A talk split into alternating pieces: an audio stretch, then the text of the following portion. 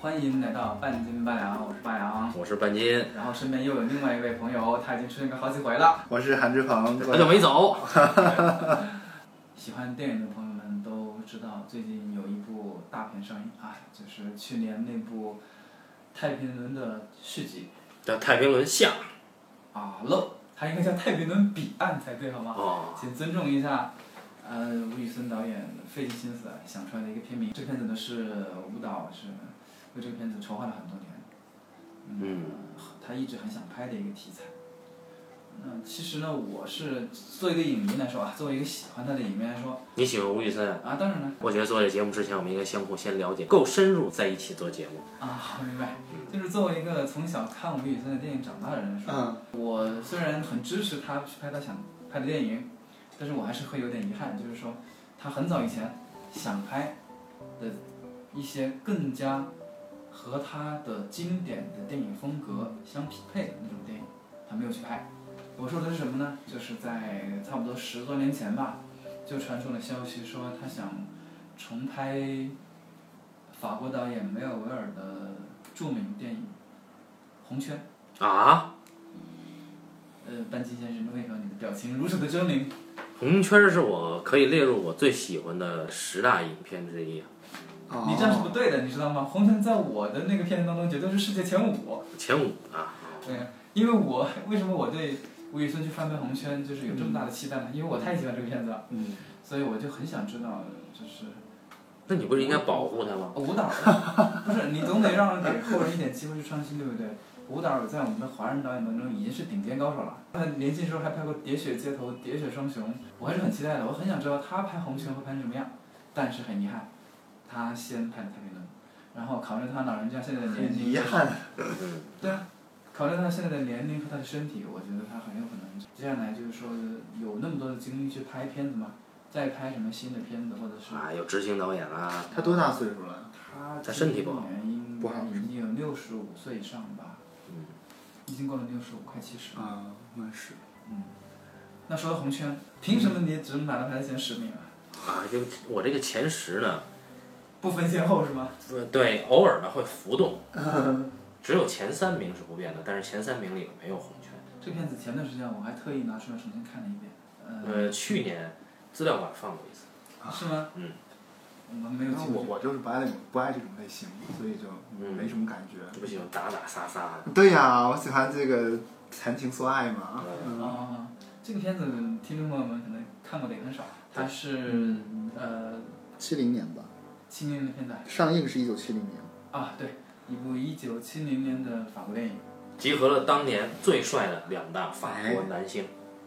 你不要一开，不要这么低俗，然后直接奔到最帅的法国男星那里。我就一俗人，我就喜欢俗的现。在就是颜值即正义，对所以我们三个都是邪恶的我们我我我打算开一档视频节目，啊。主打就是颜值不好，主打就是颜值就是邪恶。有很多黑粉会出现。对，呃，我们先回到那个红圈，红圈导演是，呃，就是让皮埃尔梅尔维尔让皮埃尔梅尔维尔，我重新说一遍，啊，让皮埃尔梅尔维尔啊，他本名不叫梅尔维尔。啊，你不要说本名了，大家已经快疯了，你知道吗？哦，OK，啊，我们可以说一下啊，这位导演呢，他他给自己改了名字，他是个很有个性的人，因为他看了一部美国小说，叫做白金他的作者就是，梅尔维尔。所以他给自己改了名哦字。白金还是一部很有名的小说。对对对对对嗯，他小时候很喜欢白金这个故事，嗯很喜欢这本书，所以干脆把自己的名字也改成了梅尔维尔。有朋友知道白金，那一下子就对这个我们的这位导演先生就有了一个初步的印象。为什么？因为白金本身是一部特别风格化的小说。梅尔维尔呢，早年当过兵，嗯，那么二战嘛，对吧？参加过抵抗组织，呃抵抗组织。对，嗯法国人嘛，嗯参加过抵抗组织，呃，因为在抵抗组织有了非常丰富的经验之后嗯呢，就是有很多丰富的和德国盖世特堡斗争的经验。哇，有了这经验之后呢，他就把他当时在抵抗组织里面的很多资料啊、啊那些细节啊收集起来了。等到他决定去拍片子的时候，他拍的第一部电影就是跟就是法国占据时期有关系的电影。然后在那之后，他就把他的知识用到他的实践当中，拍了一系列的黑色电影、黑帮片，其中《红圈》就是他这一系列作品当中的集大成之作啊。刚刚说呢，那个你们说的那个两大颜值巨星是吧？嗯，我知道有个阿兰德龙啊，那个伊夫蒙当那个时候已经很老了，就是那才帅啊！啊，大叔嘛，现在谁不喜欢大啊，伊叔？夫蒙当 对对对。阿兰德龙那个时候，不能啊，算大叔。对对对，那还够不上。嗯，阿兰德龙就是老一辈的这个我们的中国对，民众们还是非常的熟悉的。中国万千女性的偶像，对对对，因为当年当年中法建交后不久，他的片子，因为中法建交很快嘛，那那嗯中国法关系不错，嗯，他的很多片子都是做上映场都引进来啊，然后放过。然后嗯他他和高仓健当时谁火呀？是这样的，分两派支持他的中国女性啊，啊，一派是喜欢浪漫范儿的那 Zorro 啊阿兰德龙嘛，啊另一派是喜欢冷硬派儿的啊，啊，高仓健，对哦对，吧？大家就知道了，那个阿兰德龙就是最早进入中国的 Zorro。嗯，对，那我们是我们另外一位伊夫蒙当，就是我朋友知道的朋友们可能更少，因为他在法国相当于是一个多才多艺的人物吧。伊芙蒙当是法国电视界的传奇人物啊，对他不仅演电影，在音乐方面他也非常的有造诣，造纸造纸 啊，他有造诣听众负责，啊，这个 好吧，他很有造诣，绝对是天王级别啊，当时、嗯绝对是法国刘德华。 然后，然后我们说这么颜值，我觉得我们还是应该回到这个故事本身来。然嗯后插一句，关于伊芙蒙当，大家可以去看一部很棒的电影，叫《恐惧的代价呃好好，我去看， 捧场吧。》啊，谢谢谢谢。嗯来到正题，红圈呢，讲述了一个典型的黑帮故事。嗯，一个保释出狱的前黑帮分子，在路上因为纯粹是一种义气，救了一个刚刚逃狱的嗯犯人。这两个人一见如故，哇，哦吓死我了，我以为是一见钟情呢。一见如故，两个啊差人不差不多差不多嗯两个男人一见如故， 决定去打劫，干一票大的，然后远走高飞。干一票大的时候，他们需要一个帮手，于是他们找到第三个人。嗯这个人毫不犹豫，就因为一种道义吧，加入他们当中。这第三个人呢，是这嗯三个人退休的老警察，是一个退休的老警察，他呢酗酒过度，这么黑色嗯啊？手是抖的，而且有而且有严重的幻想症。沉重的心理阴影。这三位原本其实萍水相逢，是吧？萍嗯水相逢的人，就在干嘛的时候，他们毫不犹豫的相信了对方，惺惺相惜，行窃、嗯交易，嗯直到最后走向一个宿命般的交易。嗯那这是一个，我都说来看就说这个很典型的黑帮故事，对吧？嗯，就是，呃这是哥儿几个凑一块儿送死的故事。那么这这挺好。这种故事我们看到过，呃就是很多次。你看，我们都说到啊，比方说那个塞尔陈良内，嗯，啊，他的匪帮就是爱银行，一定要打劫银行。嗯，不管是什么镖客和往事，都是往银行去，先打劫银行再说。那梅尔维尔的里面的黑帮分子，他们比较高级，他们不会说一定是对什么银行下手。他们不喜欢现金，对，他们是更喜欢的是可以展现一种技艺和手段的东西。嗯，他们把他们的黑帮的黑帮的行动，像工匠般的把它打造出来，像一种手艺一样，非常精巧、非常完美的呈现在你面前。嗯，就是它展现的是一种黑帮分子对这个行业的热爱，以及对自身的一种骄傲感和满足感。匠人精神。这样的人精神，像那种逃到银行里面拿出一杆枪说啊，给我五万。没有没有技术含量。啊首先这种，没有人去银行要给我五万，像这种没有技术含量的低智商的事情，嗯，梅尔维尔笔下的，然后他电影当中的人物是绝对不会做这种事情的。他的人物重要的其实并不在于你拿到什么东西，而是整个事情过程本身是不是能从这个过程当中能够彰显自己的独立的精神，一种就是我觉得这几个人应该是处女座吧。 他是这样的，他们是很有品位的处女座。非常的有品位。他不在于拿到什么，在于他打劫的时候穿什么衣服，哎呦，打劫的时候穿什么衣服，不应该如何把袜子套脑袋上吗？他们不套是绝吧？对不套。如何一丝不苟的行动，然后互相之间如何相信、信任对方，嗯如何去配合。嗯那么，所有的一切都要做得严丝合缝，跟卢浮宫的艺术品质完全一样的，互相尊重。嗯而在这个过程当中，嗯原本萍水相逢的三个人嗯也认识了对方，因为他们认识，互相认识，并不需要靠说话。嗯梅尔维尔的电影中的话其实很少，认可的是你的能力，你做事的风格，你的范儿，就是说你是不是有范儿，我就是能够信任你。我认为你就跟我是同类，如果你也也就是做事北中风贵格族啊，对，说得好，是，你跟我就是同类，同类我就可以相信你，就可以信任你，可以无私的跟你一起共同共同面对死亡，就没有问题。如果你也穿高档的风雨衣，嗯你也穿西装晚礼服嗯，啊，那么我们就可以一起去大街了。这个很好，就我喜欢这就个你，就我喜欢这个你这就个这这种么感觉，就这么说，呃，我们只说这部影当中的一一一个一小一小段情节，嗯这是很也这也是很重要的一个情节，嗯就是当伊芙蒙当饰演的那个老警察被这个刚刚逃狱出来的犯人以及阿兰德龙找到了之后，得知他们的请求之后，伊芙蒙当首先说：“我需要考虑一下这件事情。”嗯大家一般在电影当中考虑这件事情，好像就是说过就完了，对吧？嗯很认真考虑。接下来的一场戏，伊芙蒙呢就拿着自己枪还有靶子，去了郊外的森林里面，认认真真地练习枪法。他要仔细确定自己是不是能够做到。因为他的手是抖的，对，是吧？那个他要精益求精，判断自己是不是有能力做到，啊并为此做好准备之后，他才跟他说可以了，可以了之后，到了那天晚上要活动的时候，我们就看到戴着礼帽、穿着风衣的伊芙蒙当，就跟任何一个绅士一样，拎着一个小提琴出现了小提琴箱子，啊，拎着一个小提琴的箱箱子里边装的是狙击枪，你不用怀疑，他是那种你看他的气场，他是那种毫不犹豫可以掏出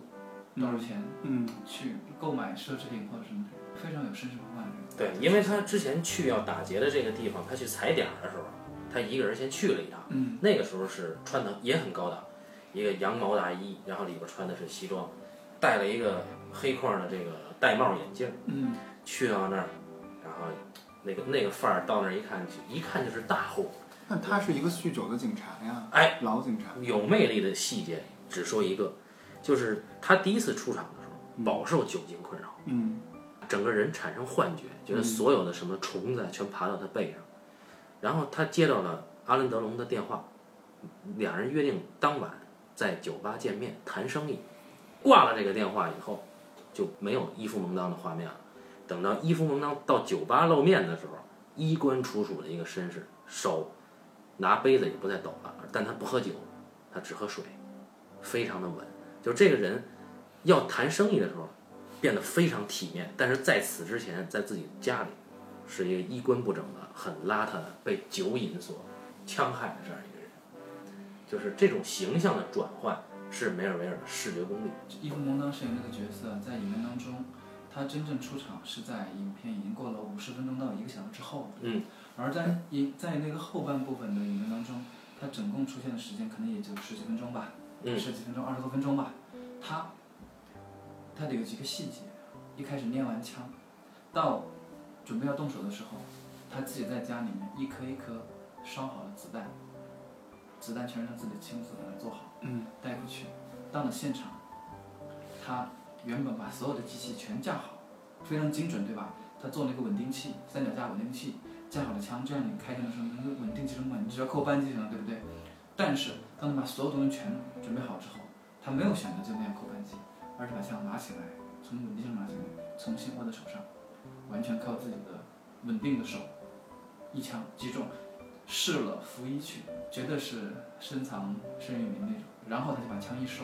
不要东西就走了。而这个时候，打劫还没有开始，知道吗？他只是一枪打坏了那个警报系统，然后就把枪收完，拎着东西走了。嗯极度自信，对自己的技能。这样一来，就是这个人物的个性以及他们彼此之间的信义和信条是什么，就非常的清楚。即便我们是匪，也是专业的，我们是尊重专业的人，因为他把这个事件，他把原本对于一个盗窃事件，或者是说对于一个黑帮片，上升到了另外一个层次，就是说我对人的判断，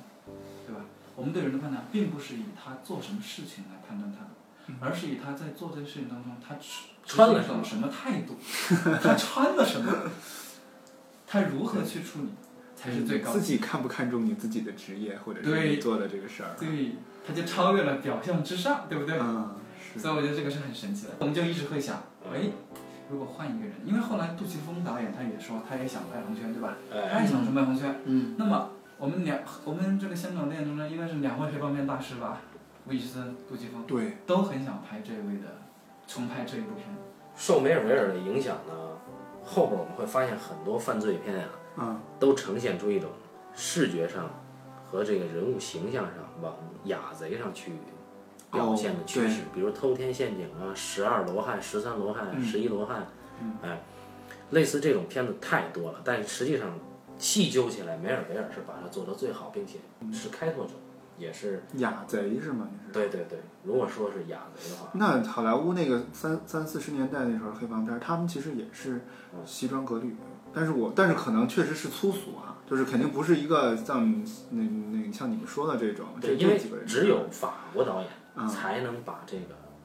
贼拍得很优雅。嗯啊，但是就当然，刚才我老说穿什么穿什么，其实你穿什么不是最重要的，嗯但是你长什么样最重要对吧，？只有伊芙蒙当那个脸那个身材才能把高领毛衣穿成那样，我一辈子都穿不了高领毛衣。我们回到红圈这儿，那呃，这个片子呢，就是去年还是什么时候在电影资料馆放过，对吧？嗯，也不知道就是看过的朋友们，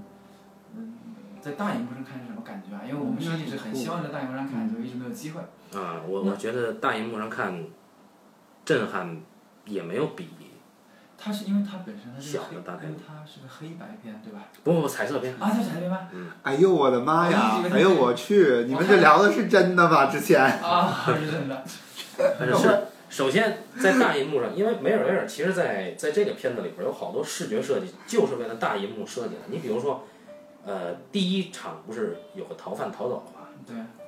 就为了抓这个逃犯，梅尔维尔用了很笨的一个导演的场面调度的方式，他让这个警察呀赞成一排一个挨一个站成一排，布满了就是那个那个长度相当于占满占据整个银幕的长，恨不能就是占满了草地，嗯然后往前一步一步去探，就为了抓这个逃犯的踪迹。所以这个是纯粹是为了视觉表现，他在场面上有这种有这种感觉，就是大军压他境。是一个特别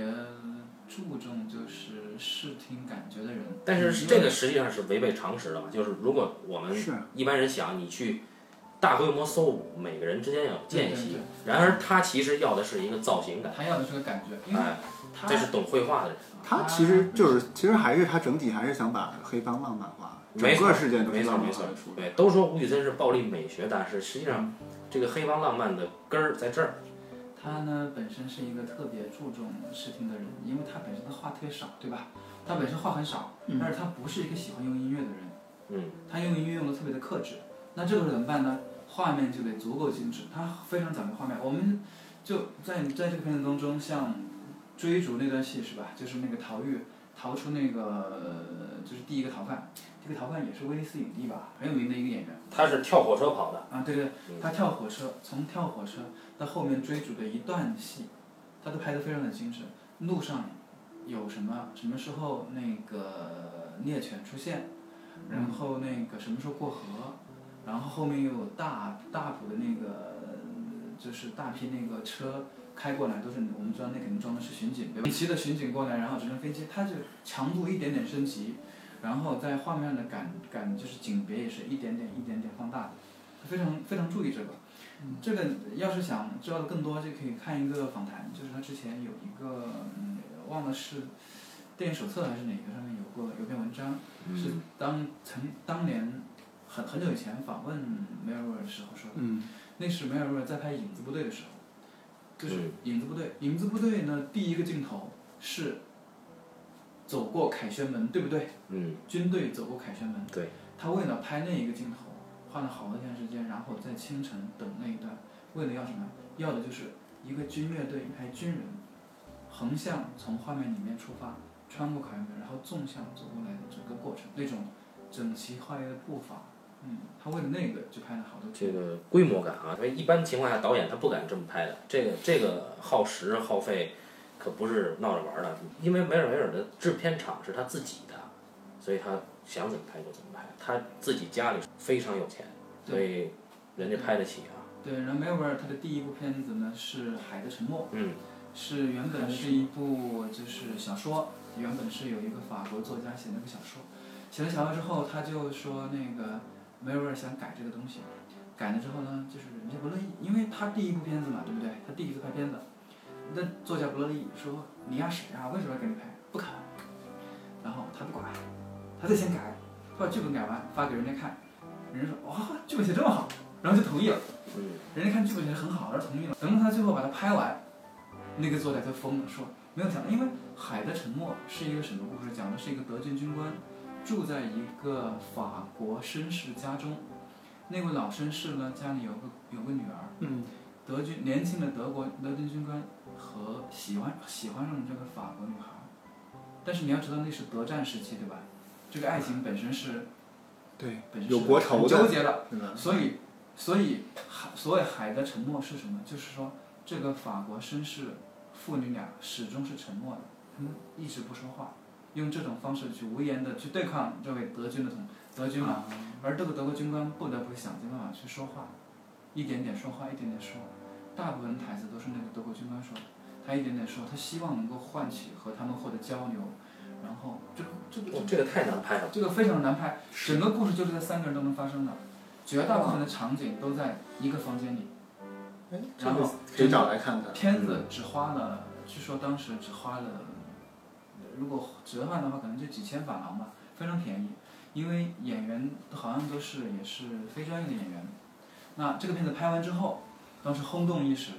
古克多就找他对，古克多是法国的大诗人了，，啊，法国的这个后现代主义的大师，对吧？嗯，是个诗人、导演，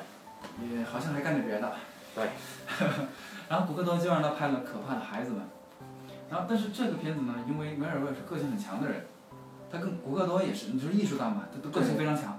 他跟古克多呢，两个人就是很不合，嗯，因为原著是古克多的，是人家请你来拍的，还帮你搞定了钱的问题。那么，嗯，作为梅尔维尔，你作为一个只拍了一部片子的人，你当然很感谢人家，对吧？你不能说太嚣张，好，但是呢，又跟那导演天性相违背，所以两个人就巴拉巴拉巴拉，最后给掰了。当然，这个片子拍出来完成度依然很高，水准就是水准，没得说，对吧？完成度依旧很高，但是梅尔维尔自己却一直就是不太认可说这个片子说是我的，他更加觉得这个片子还是属于古克多版。到后来之后，到到到了之后，他就坚定了一个信念，说，我以后拍片子还得跟自己来，怎么办呢？他反正他也有钱，他也有自己的办，因为他之前拍拍拍的片子吧，票房也不错，就挺受欢迎的，所以就干脆一心一意拍黑帮片，拍黑色电影。嗯可见法国人逼格之高。对，然后呢，有很大的黑帮片吗？你是说？对啊，啊，然后所有的收支都是他自己来承担，这样的话就没有人能管他，谁也管不了他，所以他是很多人的偶像，包括嗯马丁啊还是谁吧，我忘了是谁。新浪潮一代视他为父，很多人把他当偶像的原因是什么呢？是因为作为导演，他真的是想拍什么就拍什么， 完全自由，没有制片人可以管他，他没有。有钱能对搞他，这么他自由能，他能，他就是很多人心目中的那种独立制作的那种点偶偶赞像。所以呢，新浪潮这帮年轻人就很崇拜他。对啊对我们也想这样拍。在《可怕的孩子们》之后，他就开始专心拍黑色电影。其实最开始的时候，大家很奇怪，说说这哥们儿为什么能够拍得出这么好的黑色电影？你比方说，呃，《独行杀手》啊，第二口气》啊，红圈》啊，《大黎明》啊，然后嗯那个还有那个影子影子部队啊，啊一大批的电影，一大批的这种风格都非常一致的电影，他都拍出来，然后通通票房都不错，既受欢迎，口碑也好。呃，影子部队好像还得过在戛纳得过奖还是什么，反正就是他有合片子还得过奖。那作为一个你，因为他拍的片子嘛，他肯定要跟市场兼容嘛，对吧？还是要考虑一下他的那个受众。但是这种考虑受众的片子，依然能够在当时的那个六七十年代那个呃电影世界当中，欧欧洲电影市场得到那么多奖项，其实是很难的。他呢比较悲剧的就是，可能他太辛苦，所以七十年代初他就过世了，很年轻。对，他也比较胖啊。对他一共也没拍多少片子，一共没拍多少片子，就过世了。在他这些影片当中，最能够表现他的这个黑帮片的成就的，我觉得就是《红圈》。嗯、在那之外特非常特别的，可能是《影子军队》吧。嗯。但是《影子军队》呢，它非常复杂，我觉得我们可以下一次再说，因为它，你想啊，它涉及到一个抵抗组织，对吧？点击率要低的话，就没有下一次了。啊法国人他有很多关于抵抗组织的电影，但这一部很多奇怪的东西，就是很多反思在里面，它很成熟，所以它不是那种一窝蜂的主旋律的，或者是那种抵抗抵抗时期电影，而是另外一种，所以我觉得那个东西可能要单说。但是《红圈本身有很多值得说的地方。我们刚说的他的匠人精神，对吧？嗯，匠人精神只是一方面，然后匠人精神的下一步是什么呢？就是刚刚我们说的道义。那么我们在杜琪峰、吴宇森的片子当中，已经看到很很多黑帮分子那种黑帮道义，对吧？这种道义从何而来？我觉得还是蛮受梅尔维尔的影响的。嗯他们里面的这些在他心目中那种无情无义的黑帮分子，比比其他人有情有义多了，你知道吗？印象特别深的就是《红圈》里面，就是警察扣押了那个酒吧的那个老板，因为酒吧老板跟黑道有点关系，没准会知道他们在，没没准知道他们消息，所以他们扣押了酒吧老板。但是即便扣押了酒吧老板，酒吧老板说一个局外人，他宁死不说，知道吗？他非常有道义。警察用这么卑鄙的手段把他扣在那儿，不敢说，说了他就会有可人能找最他后还是说了，不，他最后说是为什么嗯？因为警察去找他儿子了，啊，他为了保护他儿子，不得不说。你可以想象这里面道义存在于黑帮当中，警察之间没有任何道义，为什么？因为执行的警察，整个案子嘛，嗯最高层是那个司法部的一个官员，啊那个司法官员是个冷酷无情的人，嗯而执行的那个警长是个老先生，对吧？老绅士，老绅士，家里养了两三只猫，对，没有家人，只有两三只猫，非常孤独。然后老老绅士也没有朋友，从未见过有朋友，跟上司下下属之间也看不出任何交集，反而是有一个细节看出他上司甚至怀疑他，为什么？在他一次汇报工作之后，就第一次，影片当中上司就是司法部的官员第一次出场。当警长汇报完工作，这个官员第一时间要自己的秘书把这个警长资料拿过来看。这个强力机构内部没有道义，这个老警长啊，他和伊夫蒙当扮演的警察实际上是师兄弟的关系，都是那一届最优秀的。就是酗酒的那个，对手抖的那个，对对对，怎么样？这么一听，作为一个对黑帮电影嗯不是特别了解的人，是不是也觉得这其实是一个与众不同的黑帮电影？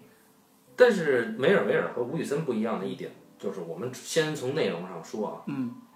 他的梅尔维尔对于道义的展现和这个和对于人性的展现呢，他其实抠掉了男女情感这一环。就吴宇森，你可以看，比如说给那是《喋血双雄》是给给周润发配的那个女是叶倩文还是谁啊，那个叶倩文叶倩文，啊？嗯，对，就是眼睛失明的那个嘛，对他给一个盲女，对吧？那个其实增添增添了很多这个好看的佐料，但是梅尔维尔没有这些花哨的东西，他就是只是男匪徒跟男匪徒之间惺惺相惜，然后对于你技能的尊重，对于你行为的尊重，然后我们彼此信任，然后共同走向毁灭的宿命，这就是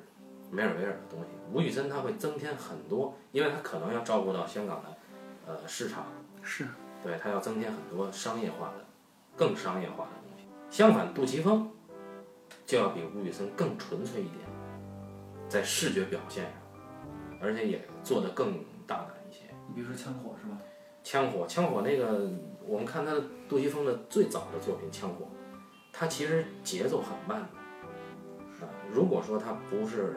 以他的剪辑风格配上这样的节奏的话，这个枪火是没法儿没有剪辑、没有音乐的时候，他是完全看不下去的，因为他太慢了，对或者说有的他的节奏其实已经完全失控了。其实梅尔维尔的作品呢，呃，也不快，啊，他人他剪动作剪动作与动作之间的剪辑点呢，实际上比一般的动作戏要慢个两三秒钟，但是相反，就是因为这慢，才剪出了这独特的韵味儿。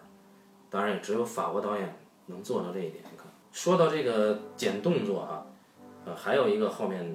比梅尔维尔晚不了多少的莱昂内，意大利导演塞尔吉欧·莱昂内，就是拍《美国往事》的那位导演。他剪动作也有他的风格，也比较慢，但是他的慢跟梅尔维尔的慢又不一样。这两人都是剪动作比较慢。然后我们大陆有个导演呢叫姜文儿，呃，他曾经对媒体说说莱昂内的片子我看着都别扭，他的片子我全部都想重新剪一遍，他太慢了。所以我们能看出导演与导演之间的不同啊。再说到红圈，红圈当中非常嗯，就是影片当中啊，最有名的一个桥段，就是这三人去行窃的这个桥段，对吧？因为从行窃开始到行窃结束，可能有二十五分钟以上吧，嗯超过二十分钟内容是没有对白的，全是动作，就是还是非常嗯谨慎、细微的、不强烈的动作。你比方说，你你要说现在一个演电影做到二十五分钟没有对白全是动作，其实很容易。你看《复仇者联盟》，你把话剪 掉，对你把那个中间二十分钟去看，你照样打得很精彩。哎，二十五分钟轻轻松松就就超过了，对吧？对没有任何问题，因为他们的招不一样，对吧？嗯招不一样，打的这个可以，这个琳琅满目，各种技能也不一各样种技能也不一样。但是我们要想啊，这是在这可是在一九七零年，没有那么多当当特效，对吧？对，啊，对。然后他就纯靠一些非常细致的动作和一种紧张感，剪出了一种新的，剪出一种节奏来，然后完成了整个啊如何入室行窃，如何把东西拿到，嗯啊闯过保安系统，如何拿走东西，然后如何扬长而去的整个过程，它不仅是没有对白，它的音乐也没有，音效都没有什么，它啥也没有。嗯，这一段就被很多人津津乐道，然后就是，嗯，当然肯定会震动很多人，对吧？所以啊，因为如今的片子大家已经没不敢这么干了。观众的水准啊，一定是退步的。就电影史而言，观众的水准始终在退步。但这个片子，你说它这一段虽然拍的是很棒啊，拍的非常的棒，呃，但是也有前人做，呃，朱尔斯达辛在六零年前后拍的那部《男人的决斗》当中，嗯，也有一个类似，他是四个人，也也他是故他故事也很像，也是四个哥们儿走投无路，决定去偷个偷一次东西，然后最后一起走向毁灭。他当中偷的这一段，他也达到了一个很高的高度，他也用完全没有音乐和对白的方法，把整个这一段偷盗拍出来。这个导演功力是很好的，对吧？嗯主要是在本美国的时候，他就是拍黑色电影嘛。那个时候他拍的是那种城市黑色电影，什么《不夜城》啊，然后《血溅虎头门》啊，这样的就是在美国的西海岸、洛杉矶、云山这种地方，就是一个一个开着车的年轻人，然后一个混不下去的黑帮分子，然后所在夜色当中的城市。所经历的事情，说是他先后来因为这个被认为有共产党倾向，被赶出了美国，离开了好莱坞，就去就去法国去拍片。当然，你拍的很好，那个《男人的争斗》是那一年的戛纳的最佳导演奖。嗯他导演功力非常的好，只不过他在离开美国之后，就是他原本的那种美式的黑色电影，就是那种城市黑色电影那种风格，他没有能够在欧洲，因为他环境变了嘛，他没法一直承接下去。嗯而且他的手法和节奏啊，并没有像梅尔维尔这么强的现代性。对，他的现代性不够，他依然是在呃当时的呃美国的黑色电影基础上，是吧？对，在上面，只不过它的它的特点就是说，他把他的摄像机拿到了就是现实当中，就是拿到了实景里。当嗯时很多电影是在棚里拍，对吧？对，他是拿嗯出来，他有一种纪实性的风，他四十年代嘛，那个时候他已经有种纪实记录性的风格了，很纪实了，所以他有最开始他那种风格，然后在美北美就变了，缺了一种精致和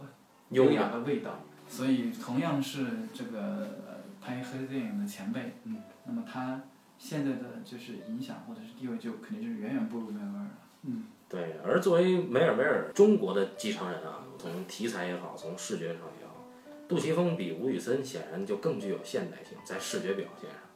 你这个现代性指的是就是怎么？就是解释一说下，他的视觉节奏嗯，可能会不太遵从于呃当代商业电影的视觉节奏，它可能会刻意的慢。现代性是针对于当代嗯或者说过去已经习惯的拍法，嗯它有创新，嗯而这个创新是被未来承认的。你杜琪峰在吴宇森的基础上又进了一步，比如说他对雨战、雨夜里面的拍法，还有杜琪峰对如何把枪战动作拍好看。因为大家知道手枪之间的对决就是一搂扳机就一下，但实际上杜琪峰拍枪战是按照冷兵器时代的动作设计去拍枪战，让手枪之间的对决有一种时间上的张力，像武士片一样。啊，所以这是他的创举。啊，当然他有很过分的地方，比如说几个人拼手枪，把一扇门打飞，翻了十好几个翻儿，这个就很过分。但是我们不得不承认，杜琪峰的视觉创意实际上是走在吴宇森前面的。但是呢，也有一个就是他，他这么做吧，在老一些的片子当中，就在他早期和一些片子当中，嗯嗯还没有成熟的时候，显得非常有热情，就是很有力度。但到了后期呢，就会沦落成为一种大家明显觉得这装逼嘛，对吧？但是炫技啊对，炫技装逼。会有但是你要抡回去看法国人，看梅维尔片子，你就没有觉得他是在装逼，这很奇怪。你明、明明大家都是一样的穿的风衣，对吧？大家都一样穿着高领毛衣，对吧？大家都一样的钱，大家也都是匪，凭什么你丫、就那么酷，我就是他装逼了？问题是脸呢，也可能跟那个颜才是跟这故事本身有关系吧。如故果事是故事有太对弱故事的话，对对对，对，终究还是故事有关系。你想，嗯呃，因为梅尔维尔的就是影像的风格是完全绝绝非常非常一致和统一的，完成度非常的高。嗯，啊、大部分的时候，呃，它都是一种偏冷一点色调吧，比较嗯压抑的一种。对他人都是孤独，而且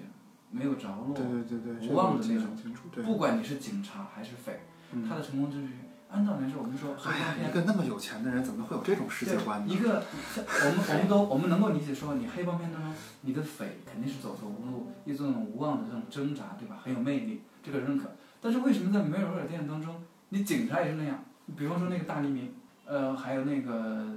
安德龙，后来还给他演了一部什么名字我忘了，就是演的是那个、呃一个警察，安德龙演的那个警察。这回安德龙不是匪了，是警察了，警察去抓人了，变成了他。嗯，结果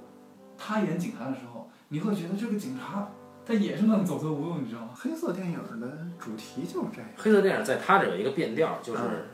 当然黑色电影过去就有一个宿命感、嗯毁灭感，一直是是归宿就是毁灭。嗯，那么它只是把这个毁灭之前呢，让这个东西更华丽，嗯它其实低调的华丽。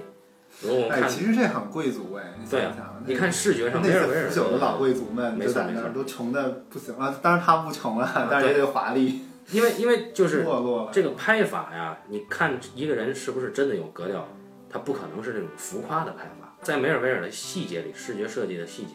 你会发现很多东西是很讲究的，但是他不是故意把这拍给你看。嗯。与此相对的，你比如说这个，